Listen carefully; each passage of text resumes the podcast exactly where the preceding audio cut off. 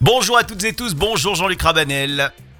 Florent Rémy, chers amis, bonjour à tous. Début de semaine sur Radio Camargue, on est ravis parce que euh, hier on a euh, des euh, gagnantes et des gagnants de, de Radio Camargue euh, qui ont pu savourer ton excellent menu des amoureux pour la Saint-Valentin qu'ils avaient gagné en écoutant Radio Camargue. Et alors vraiment, bah, on est ravis de, les- de leur avoir fait plaisir. Bravo à toi Jean-Luc.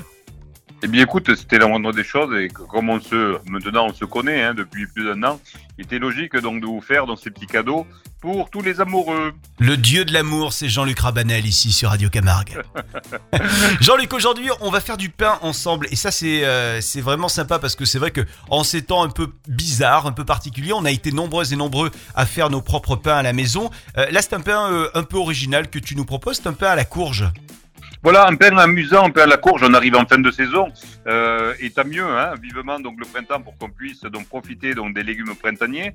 Donc notre courge, on va se la mettre dans le pain. Ok, alors on a besoin de quoi du coup?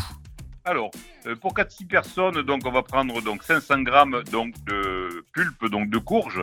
Ça veut dire à peu près l'équivalent d'une belle grosse courge de 1 kg à 1 kg 2. Euh, une fois après cuisson, on récupérera bien écouté les 500 grammes donc de purée de courge.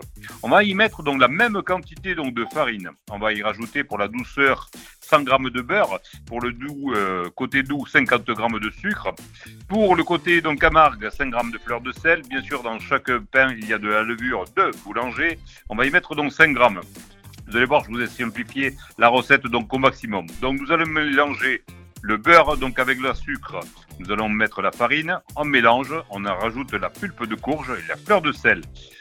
Il ne restera plus qu'à émietter donc au dernier moment pour faire de jolies alvéoles la levure donc de boulanger donc dans cette préparation et on va laisser attention pousser au minimum 1h30 en fonction donc de la chaleur qu'il va y avoir donc dans votre pièce. Alors le pain se développe très très bien, petite anecdote, aux alentours de 22-26 degrés. Donc si toutefois votre cuisine est un peu plus froide, eh bien, vous le laissez pousser euh, une heure donc de plus s'il le faut. Ok. La cuisson, elle va aller très vite. Ça sera dans un four donc euh, monté au maximum, c'est-à-dire à 220 degrés. Et la cuisson va nous prendre donc aux alentours de 20 minutes. Petite astuce, comme toujours, pour une belle coloration sur une croûte donc de pain, il va nous falloir donc de l'humidité. Donc n'hésitez pas à mettre un petit récipient qui puisse aller au four. Vous le mettez au fond du four, vous fermez la porte et vous allez avoir donc de la vapeur qui va nous donner une belle croûte à notre pain à la courge. Hum, miam miam miam miam. Est-ce qu'on doit un petit peu, euh, euh, allez, on va dire euh, mouiller le la pâte quand on, la met dans le four pour donner justement cet aspect coloré dont tu parlais?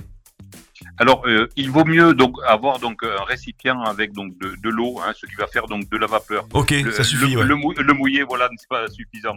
Allez, la petite anecdote, les cinq premières secondes donc de vie de pain pour la coloration sont les plus importantes. Donc, n'hésitez pas à mettre vraiment un joli récipient d'eau. Le paquet, ok, très bien. Merci beaucoup euh, Jean-Luc. On te retrouve avec un grand plaisir demain sur Radio Camargue. À demain. Avec grand plaisir. À demain.